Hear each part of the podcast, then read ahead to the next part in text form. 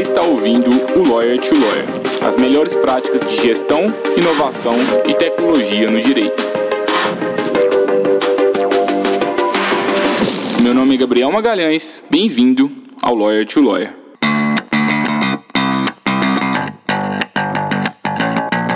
Esse podcast é oferecido pela Free Law, a forma mais segura para que o seu escritório de advocacia contrate advogados online e sob demanda.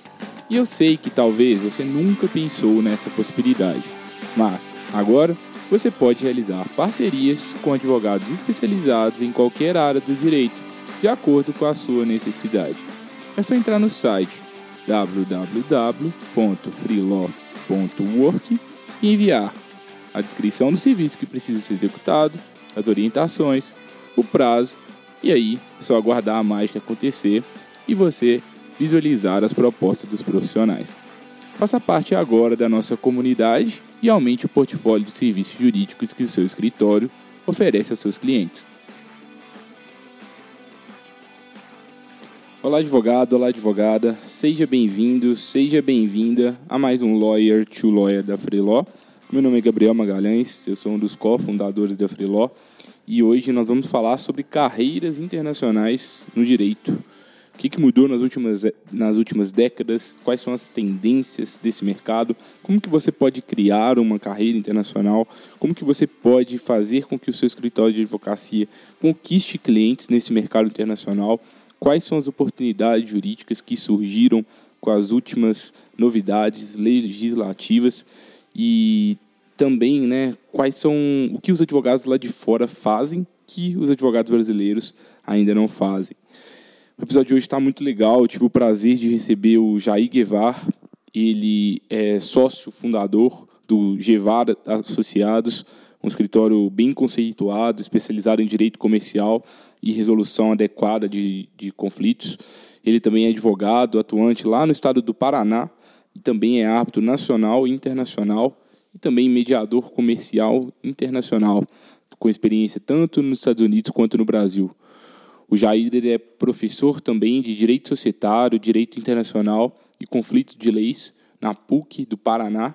É, e ele também tem certificações em Roma, mestrado, doutorado, é, possui LLM em resolução de disputas, é, com concentração em arbitragem, é, certificação do Instituto Strauss, da, de Pepperdine, e hoje ele foi nomeado e recentemente, em 2019, como embaixador do Instituto Strauss no Brasil, que é uma das maiores entidades internacionais é, sobre o tema. O currículo do Jair é muito extenso e ele não mente, né? Ele, sem dúvidas, é um dos maiores especialistas do país é, para falar sobre carreiras internacionais e tenho certeza que vocês vão gostar bastante do episódio de hoje. No, no momento, no primeiro momento do episódio, o Jair ele é, cuida muito de trazer alguns aspectos teóricos sobre o direito internacional e as mudanças que a gente teve no direito internacional nos últimos anos. Depois ele, a gente vai para uma parte cada vez mais prática do episódio, que o Jair ele realmente é, compartilha o que, que os advogados podem fazer para buscar carreiras internacionais, quais oportunidades jurídicas aí que estão existindo nesses mercados. E ainda que você não queira ter uma carreira internacional, eu recomendo fortemente que você escute esse episódio e se atente ao, à forma que o Jair é, explica o mercado que ele está atuando atualmente.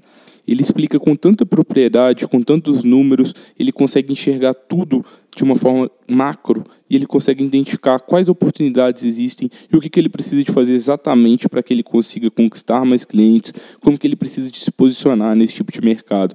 Então, ainda que você não atue nesse mercado internacional, eu tenho certeza que esse episódio vai ser muito útil para você, porque se você tiver essa mesma habilidade de enxergar o mercado que você atua, com base em números, assim como já eles estão enxergando o mercado internacional, eu tenho certeza que você vai melhorar os resultados do seu escritório de advocacia.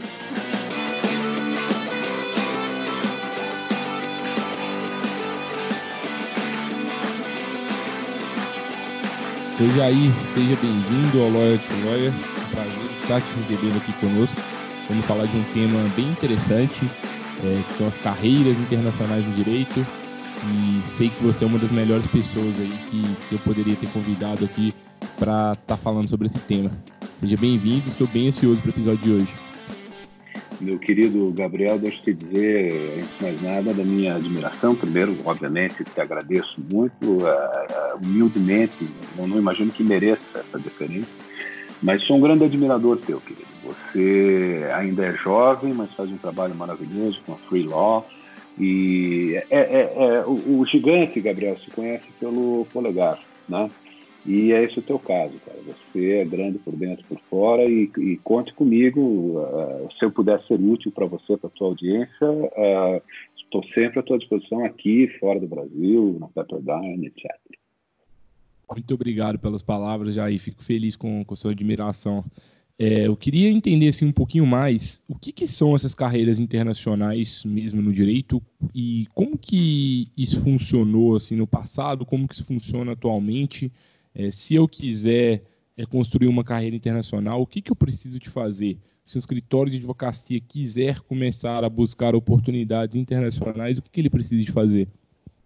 Olha, Gabriel, em primeiro lugar, é preciso que seja o escritório, seja a escola que prepara o profissional para a carreira internacional, seja um indivíduo em si mesmo que busca essa carreira internacional, é, é preciso que se compreenda é, o ambiente, o cenário é, em que se está ingressando. Porque ele é muito diferente, Gabriel, do cenário doméstico, e por uma série de razões, sobretudo no direito não se trata, por exemplo, como na engenharia, de se praticar a mesma engenharia que se pratica aqui no Brasil, lá no Vale do Silício. Não, porque nós do direito, Gabriel, nós temos uma submissão, nós temos uma dependência enorme ao sistema jurídico, às normas, às fontes de direito que estão colocadas. Então, é, para começar a falar sobre isso, e por favor, Gabriel, sinta-se à vontade de me interromper a qualquer momento, para ajudar as pessoas a compreenderem essa situação e para dizer como eu a compreendo, óbvio que há outras formas, mas é a maneira como eu vejo essa situação, é preciso que nós entendamos o que, que mudou. Quer dizer, então, antigamente, antigamente que eu falo 20, 25 anos atrás, Uh, quando ainda o impacto da mudança do paradigma da Guerra Fria não tinha modificado, a questão de um comércio internacional mais fluido não tinha se fixado fundamentalmente, uh, a, a, participação, o ingresso nesse mercado internacional, fosse do escritório, fosse do profissional, do advogado, ele se dava mais ou menos uh, de um ponto de vista individual para atender a necessidades que eram necessidades uh, que não mudavam muito das necessidades da década de 50 do século passado, da década de 40 do século passado. Uh, ou seja, você tinha contratos de comércio internacional, normalmente vinculados a blocos, e esses blocos, após a Segunda Guerra Mundial, eles se, eles se formam a partir de interesses geopolíticos muito específicos. Tá? E, e, e tudo funcionava eh, sob essa ótica de, de, é, coletiva dos blocos. Então, o, o, bloco do Ocidente versus o bloco do Oriente, as linhas de crédito se abriam e as arbitragens, os contratos internacionais se davam nessa linha. Isso mudou. Isso mudou, isso mudou de uma forma dramática nos últimos 20 anos. A economia começou a falar mais alto, a importância dos blocos diminuiu. Você vê, por exemplo, hoje a Inglaterra saindo da União Europeia, você vê o Brasil fazendo negócio com a China, que é de um bloco completamente diferente. Você vê o Mercosul, por exemplo, se é, obscurecendo de importância, porque a, a, a a lógica dessa economia. Então, assim, enquanto no, no, cenário nacional nós estamos ligados ao direito, ao nosso direito, às instituições, ao Código Civil, à Constituição, no cenário internacional você não tem isso. Quem manda no cenário internacional, quem determina esta isso que eu vou chamar de universalização pragmática do comércio internacional é a própria economia. A economia ela tem um, um, um papel uh, gerador né, de realidades em si mesma. É uma, a economia gera instituições. Tá? Então, veja, em primeiro lugar, é preciso entender que nós superamos a fronteira do nacionalismo, dos, dos, eh, da importância fundamental que naquele momento havia de uma afiliação dos estados a um bloco específico. O Brasil estava com os Estados Unidos, o Brasil estava com, com NAFTA, o Brasil estava, ou estávamos com as economias do, do, uh, uh, do leste europeu, que também tinha ideologia de esquerda, etc. Superou-se isso tudo, universalizou-se pragmaticamente, isso tem consequências. E qual é a primeira consequência para nós? É uma, é uma consequência na normatividade. Né? Supera-se, como eu falei, o nacionalismo, autonomiza-se o comércio e o direito internacional passa a funcionar em razão, claro, estou falando do direito internacional privado, dessa autonomização né, do comércio como uma entidade internacional, como uma entidade em si própria. Né? Uh, Profissionaliza-se e disso decorre um DNA que é preciso que se compreenda. Então, se antigamente você trabalhava com estados, empresas, tá? É, ICC, uh, é, Ancitral, etc., você hoje trabalha com um, um DNA é, e um ecossistema muito maior, muito mais significativo. Então, os novos atores são, são quem? Nessa sociedade internacional. É, o Estado, sim, mas com uma importância muito diminuída. As empresas transnacionais que estão se associando é, segundo modelos bastante novos e, e, diferentes. Muitos buscam, como você faz com a Free Law, por exemplo, que é fantástica, buscam um outsourcing de, de recursos, sejam recursos materiais, etc. É, você tem, então, essas empresas, mas em formato muito diferente. É, você tem os escritórios, os escritórios como uh, uh, parceiros importantes de, de, um outro de um outro ente que são uh, os provedores de arbitragem e mediação internacional tá? e na e na questão da normatividade você tem convenções que são importantíssimas como a, como a Ancitral, obviamente, a Model Law, a Convenção de Nova York, o CISG, é, hoje, a Convenção de Singapura, você tem diplomas legais que são internacionalizados e, e, e, e, você tem muito soft law também, né, melhores práticas no mercado. Tá. Então, esta é a realidade que a gente precisa compreender. Mudou tudo isso, você tem que trabalhar um ecossistema. E aí a pergunta, e eu até te devolvo a palavra para você me ajudar a funilar no interesse dos teus, da tua clientela aqui, a, a pergunta passa a ser como é que essa mudança no ecossistema, e faltou um elemento que eu não te disse, que é a centralidade, a essencialidade das, das ADR, do Alternative Dispute Resolution. Quer dizer, hoje você, nesse DNA, que era uma coisa que não existia fundamentalmente, claro, a arbitragem sempre existiu, mas a, a mediação internacional hoje entra com uma força absurda nesse, nesse, uh, nesse mesmo uh, panorama. E né, como é que, então, agora eu me posiciono? Será que eu posso fazer como eu fiz na minha época, quando eu tinha a tua idade, 20 e poucos anos? Uh, vou para o exterior, me formo por lá, começo a trabalhar por lá, isso me basta? Como é que eu deu? Como é que os escritórios podem entrar? Quer dizer, o escritório, como é que ele entrava antigamente? Ele tinha um cliente nacional que tinha interesses internacionais. Então, ele passava, quando havia um problema, ele passava a administrar aquela questão numa arbitragem internacional. Como é que isso se coloca hoje? Compreende? Seja na própria formação do profissional. Isso talvez eu possa te ajudar a, a, a enxergar, ajudar os teus ouvintes a enxergar como é que isso está se dando hoje em dia. Tá? Então, talvez nós pudéssemos falar dos acessos possíveis e como é que são as tendências de acesso. Muito legal, Jair. É, eu confesso que o direito internacional nunca foi tão próximo assim da minha realidade, então é, não sabia nem exatamente como era o cenário é, antigamente e é legal saber desse tipo de mudança.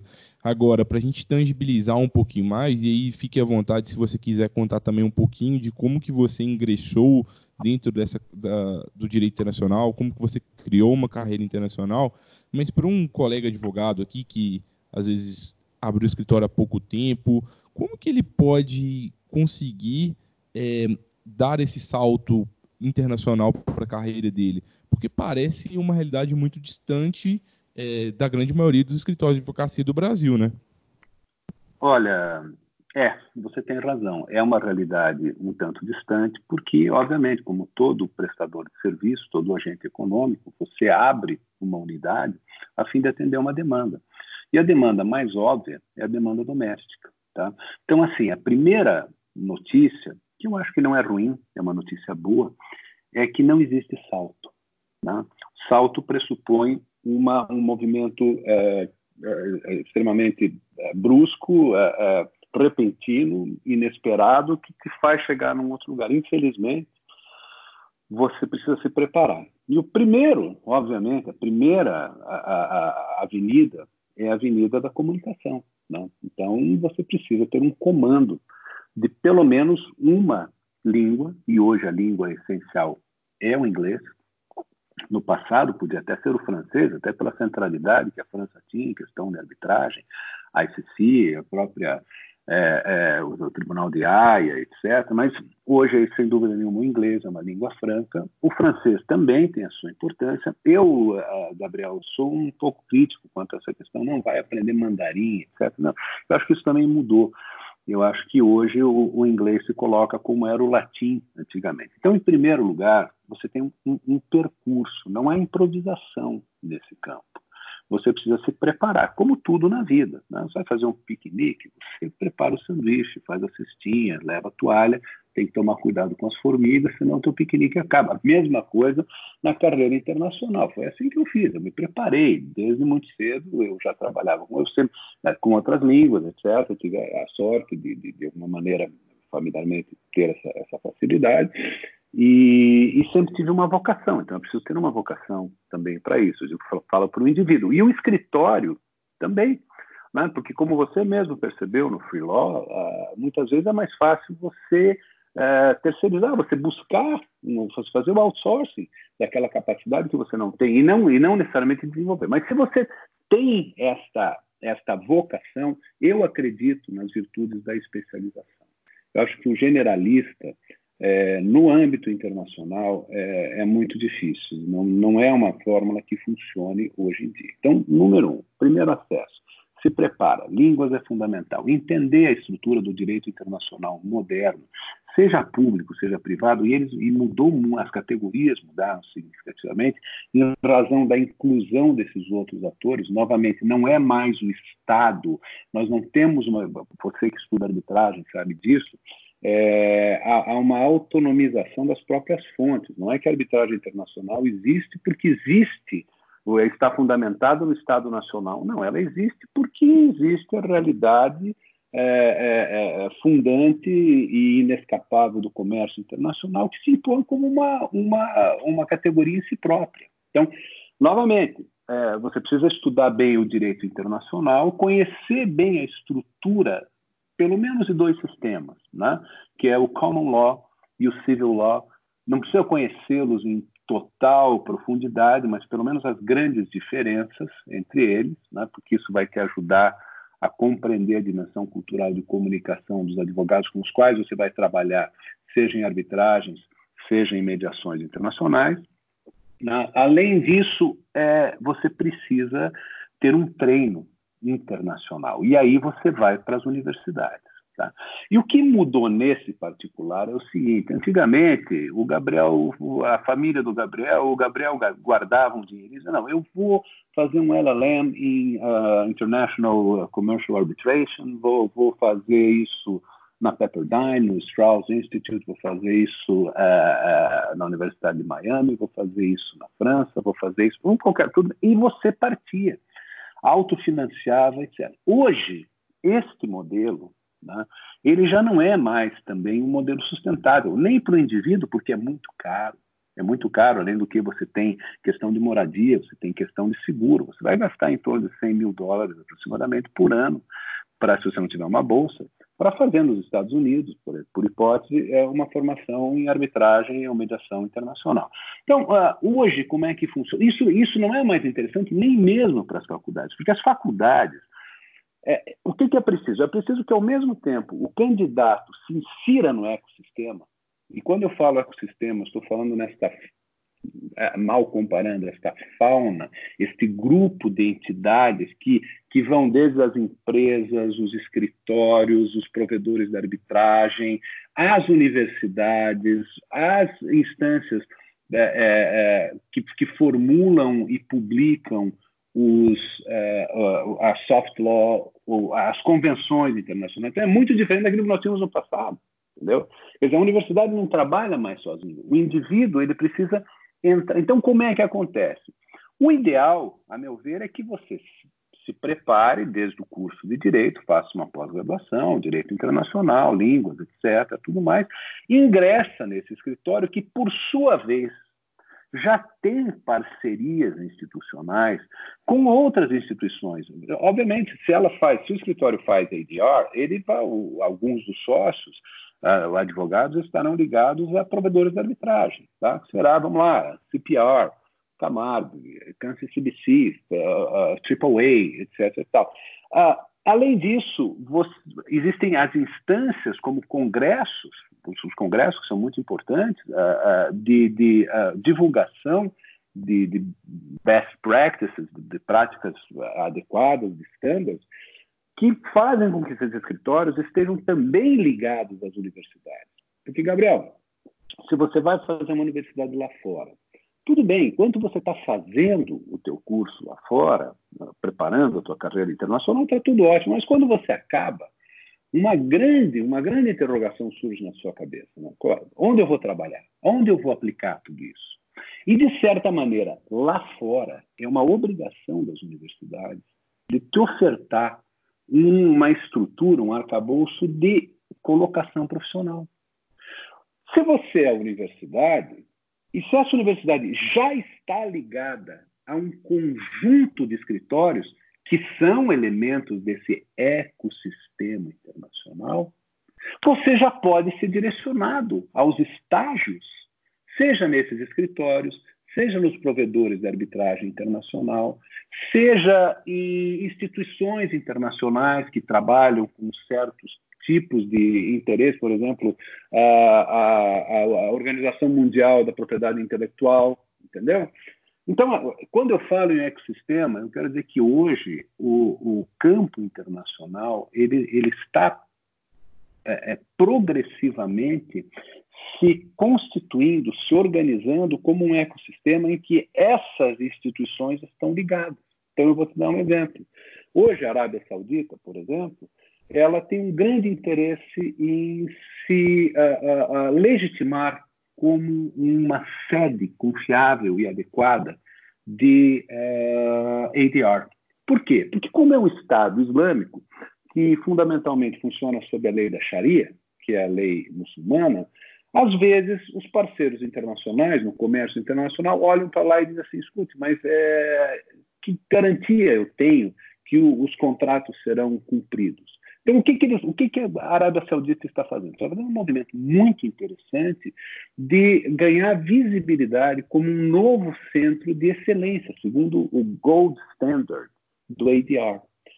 O sujeito que quer entrar, vamos dizer, o Gabriel quer entrar, não é o seu caso, dou como um exemplo que você já está colocado. Mas, enfim, uma pessoa como o Gabriel está querendo entrar, ele precisa estar atento a tudo isso. E esse é um âmbito de preocupação que o indivíduo dificilmente alcança.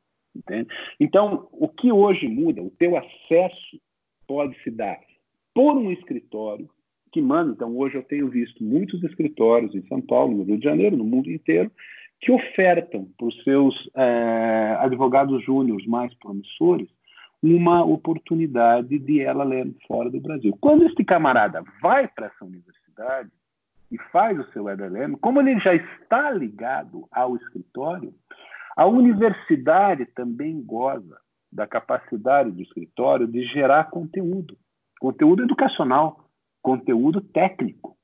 Então, o que hoje está mudado, para tentar ser objetivo aqui na sua questão, é que este ecossistema que depende da escola, que já está ligada aos grandes escritórios, que já estão ligados aos grandes provedores, que já estão ligados aos movimentos que se dão de criação de novas normas, como a Convenção de Singapura, por exemplo, que foi assinada no passado.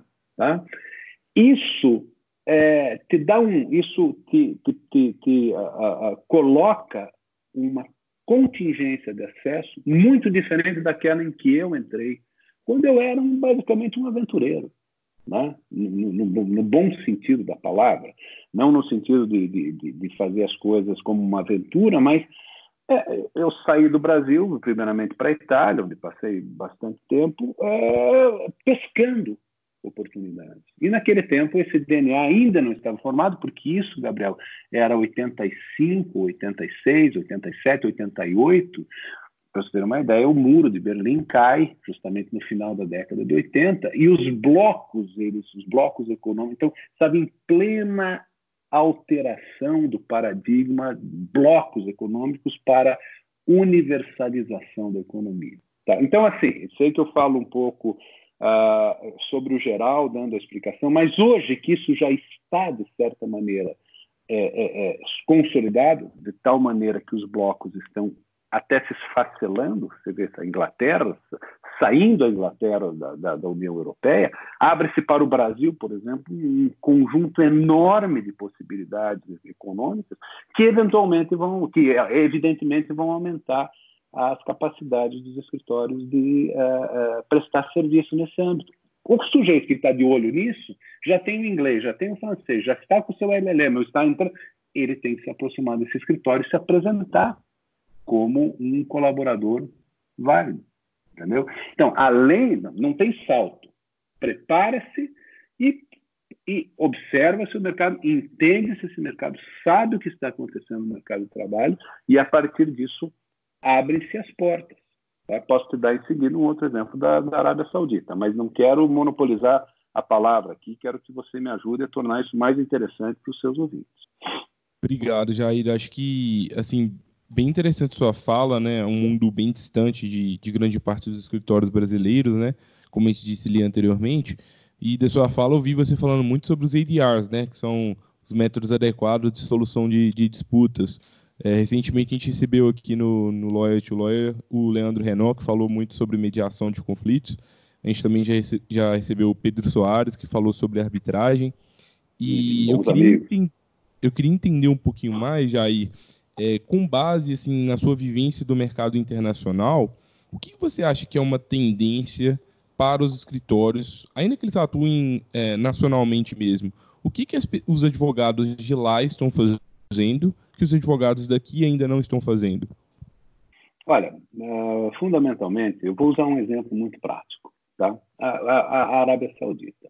Em setembro, uh, o presidente da República do Brasil fez uma missão participou de uma, fez uma, uh, encabeçou uma missão comercial brasileira para a Arábia Saudita. Nessa missão comercial, como a Arábia Saudita tem uma matriz econômica baseada no petróleo, né, na queima do combustível, no combustível fóssil, né, que vai mudar no, no nos próximos 30, 40 anos, eles estão tentando se firmar em outras áreas do comércio, etc. etc. Então, o, que, que, o que, que aconteceu? A Arábia Saudita criou um fundo soberano de 10 bilhões de uh, dólares para negócios com o Brasil. Tá? Evidentemente que uh, esses contratos eles gerarão uh, conflitos. Esses contratos precisam ter cláusulas de arbitragem, de, de, de mediação internacional esses contratos precisam ser acompanhados porque a cultura de negociação no Oriente Médio é muito diferente da cultura de negociação do Brasil. Tá? E a única forma de resolver esses conflitos, sejam eles já deflagrados, sejam eles conflitos uh, uh, que são ainda endógenos, que são ainda uh, incipientes e, e, e, tácitos, como é que você só pode resolver através das ADR. E se a arbitragem internacional é um instrumento que já está extremamente consolidado, a mediação internacional, até como uma etapa necessária, hoje são muito comuns os procedimentos de comuns e indispensáveis de mid-arb, arb-mid, ou seja, de arbitragem, mediação, mediação, arbitragem, certo? É, a mediação internacional passa a ser um, uma oportunidade de negócios é, é, indispensável. Então, por exemplo, se esse escritório nacional que presta serviços para qualquer área por exemplo, do meatpacking, da, da, da, da área de, de carne processada, e o Brasil é o maior fornecedor para a Arábia Saudita de carne processada, é, ele, o seu cliente, né, o cliente desse escritório, vai inevitavelmente fazer negócios hoje com a Arábia Saudita. E vai fazer negócio com é, comprador, com cliente, que tem que utilizar a Sharia, porque a lei muçulmana, assim como a lei judaica, é, ela exige que a carne seja tratada desde, a, desde o sacrifício do animal até o seu tratamento, até a sua, a, a sua exportação, empacotamento, etc., segundo determinadas é, leis sanitárias e religiosas muito estritas. Não precisa ser gênio para entender que isso vai gerar problema num dado momento. Tá? E como é que o escritório se apercebe disso é, e, e, e, começa a trabalhar? Quer dizer, todos os advogados daquele escritório vão virar especialistas em ADR? Não. Mas todos aqueles que quiserem trabalhar no âmbito internacional têm que conhecer as técnicas, os procedimentos, os processos, sobretudo de solução de conflitos, que são do ADR internacional, porque não há outra forma. Como houve essa universalização, a diminuição do poder do Estado, então é por isso é urgente que a Convenção de Singapura seja ratificada e assinada pelo Brasil, porque uh, nós precisamos tornar as, uh, os, os uh, acordos de mediação internacional executáveis imediatamente nas cortes brasileiras também.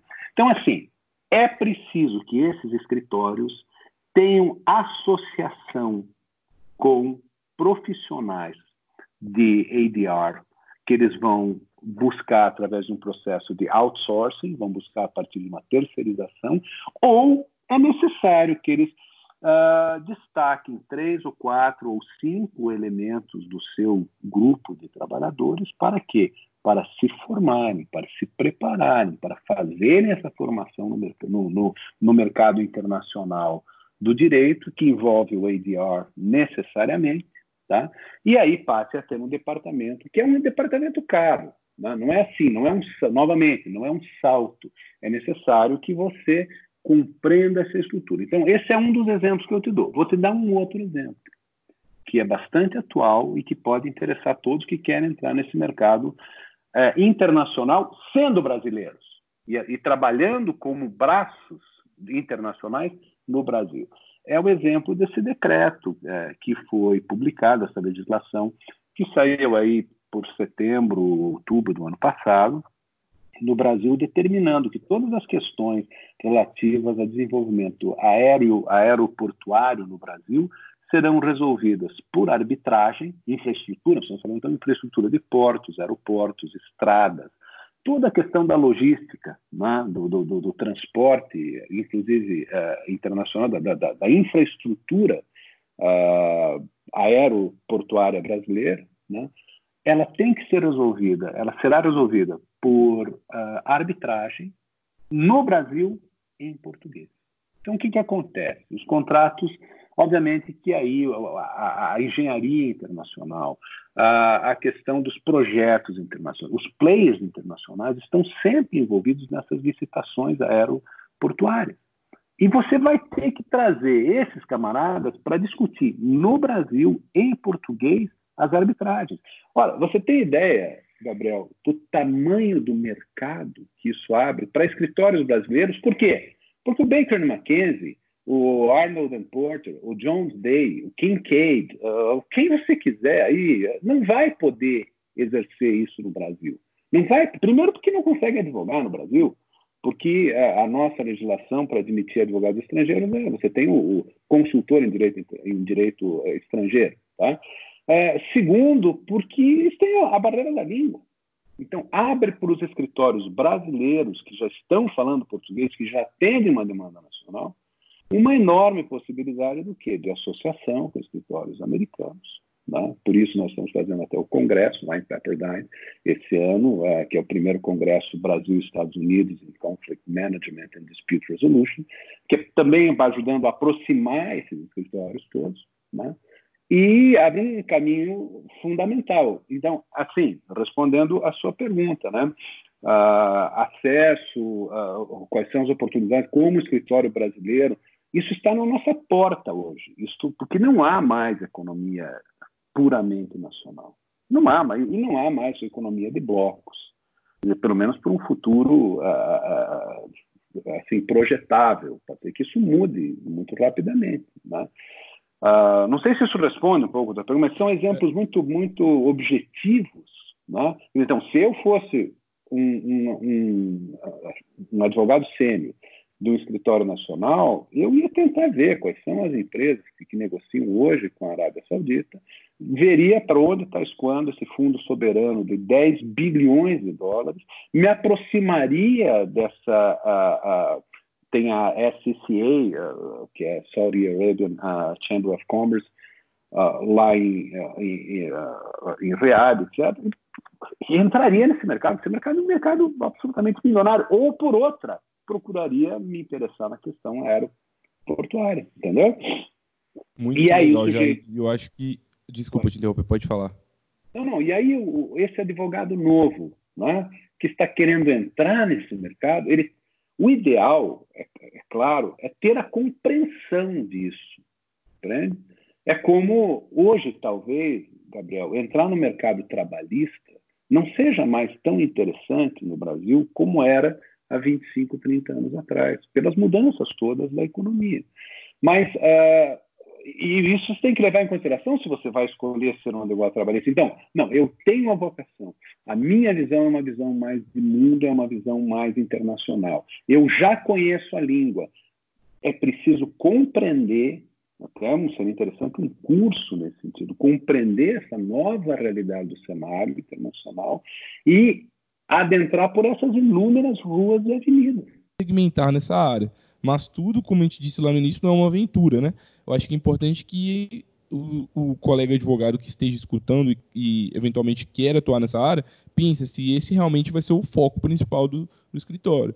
Porque às vezes, se você é especialista em direito previdenciário, por exemplo, talvez vai ser melhor do que, que você é, busque um mercado nacional é, acho que o mercado internacional está envolvido com outro tipo de disputa, né? Exatamente, ele é muito especializado. E agora veja, é claro que essa experiência, como dizia Pedro Lessa, que foi, entre outras coisas, foi um diplomata, um pensador, um economista, etc. Quer dizer, que a experiência ela é um farol voltado para trás, né? É, então, é, como eu vivo há muitos anos nessa realidade, a gente acaba entendendo muita coisa. Agora, por outro lado, Gabriel, é preciso também não esquecer que o que mais vale é, é o sprint, é o drive, é a força interior que a pessoa tem, é a vocação. Ou seja, para aquele, aquele colega que está começando, aquele estudante, e que não se contenta e que se sente chamado e que se sente vocacionado para um ambiente mais macro, uh, o que eu queria dizer assim, não hesite em começar essa caminhada. É, a questão do primeiro passo, é, é, ela pode, ela pode, o primeiro passo pode não te levar muito longe, mas é, ele é, mostra que você já está em movimento. Você sai do lugar onde você estava. E a grande vantagem, como em todas as áreas do direito, é que talvez não hajam muitos profissionais interessados em fazer isso. Entende? Então você vai encontrar uma competição que é totalmente saudável, mas assim, é, tendo a visão de que a observação, o estudo da economia internacional, dos movimentos internacionais, da, e não precisa, não precisa virar um, um, um monge né, e ficar uh, totalmente isolado estudando os tratados. Se você assistir os noticiários e prestar atenção neles, eu, eu na verdade, não estou entre os apoiadores é, deste, de, de, deste novo governo, etc., no que se refere a diversas questões, mas economicamente, o que ele, Paulo Guedes nos disse em Davos agora, e ele tem toda a razão, que com a saída da Inglaterra agora para o dia, uh, para o final do mês, né, final de, de, de, janeiro, fevereiro, não, não, me recordo nesse momento, uh, vai abrir uma oportunidade, oportunidade de negócio enorme para o Brasil de ser um grande parceiro comercial. E é a reboque do comércio que vai o direito internacional já há muitos anos. Então, querido, olha, eu, eu me coloco sempre à tua disposição, Gabriel, à disposição dos nossos colegas jovens, não tão jovens, é, pretendentes, para conversar a qualquer momento. É, estou no LinkedIn, estou é, é, na, na, internet, é fácil de me, de me encontrar. Lá na Pepperdine, com o máximo prazer, é, como embaixador do Strauss, a minha ideia é, é, é, uma grande instituição. Lá você tem a oportunidade de ter uma formação uh, ampla nessa área do ADR, com uma experiência uh, extremamente boa. Espero até um dia ter você por lá. Essa é uma, é uma experiência que eu já mantenho há alguns anos, Gabriel. E estou à disposição de vocês, Gabriel. Tá? A qualquer muito... tempo, querido. Não, muito bacana, Jair. Eu agradeço de verdade por você ter compartilhado toda a sua experiência, né? É, achei muito interessante a gente trazer esse tema. Nunca tínhamos falado do mercado internacional aqui ainda no Lawyer to Lawyer. No início do episódio, você trouxe aí bem conceitos teóricos mesmo, é, mostrando a diferença é, do, do mercado internacional é, de antigamente para o mercado internacional de hoje. Também disse muito sobre as tendências desse mercado, falou muito sobre os Alternative Dispute Resolution, que são os métodos adequados de, de resolução de disputas, que são uma tendência cada vez maior, tanto para o mercado internacional quanto para o mercado nacional. É, para quem quiser aí, né, seguir com a carreira internacional mesmo, o, trabalho do, do, Jair lá na Pepperdine é muito legal, no, no Strauss também é um, é um trabalho bem bacana que ele faz e vocês podem estar entrando em contato com ele. O, o, todos os contatos dele vão estar aqui na, no, na descrição desse episódio e tenho certeza que ele também vai, vai estar à disposição para conversar com vocês caso precisem de qualquer coisa. Muito obrigado, Jair, de verdade. Você tem mais algum recado final? Gabriel, ah, eu só posso te agradecer e, e, novamente, eh, eu acho que você é um exemplo nessa nova geração, justamente de, de, seguir o teu coração, de seguir a tua vocação. O trabalho que você está fazendo, embora já, já está consolidado com tão pouco tempo com Free Law, com este, com, com, com este programa de entrevistas, etc., é, é por aí, meu amigo. É, é, é, é esse é o caminho, é um caminho responsável passo por passo, e ao percorrê-lo você está construindo. Né? Isso é fantástico e, e, é isso que eu desejo. Eu desejo para todas as pessoas que tenham essa mesma vocação, essa mesma, esse mesmo drive, esse mesmo sprint que o nosso querido uh, uh, Gabriel tem. E, de novo, estou à disposição. O que mais me alegra é poder entrar em contato com colegas e, sobretudo, os mais jovens, e talvez dividir alguma coisa que eu possa é, é, trazer de, de bom, de útil, de valioso. Querido, obrigado e vamos estar sempre juntos, Gabriel, tá? É, seja eu, eu faço questão de estar sempre apoiando as tuas iniciativas. Tá? Um abraço e obrigado pela, pela oportunidade. Muito obrigado, Jair. É, a gente trabalha bastante aqui na Freeló, todo o nosso time aqui, para estar tá gerando melhor conteúdo para os colegas advogados aqui que nos escutam. Fico feliz que você gosta da nossa iniciativa. Também agradeço a todos os colegas ouvintes. É, obrigado a todos pelo apoio. É, enviem críticas, sugestões para a gente nas redes sociais. É, estamos sempre abertos aí a sugestões de próximos convidados, sugestões de próximos temas. Esse tema aqui especificamente foi uma sugestão de, de alguns convidados que queriam saber mais sobre carreira internacional e também como buscar mais clientes dentro desse tipo de mercado. E da mesma forma, próximos temas podem surgir a partir da sugestão de vocês. É, na próxima quarta-feira a gente volta aqui com mais um convidado especial. É, agradeço de novo pela audiência e até logo.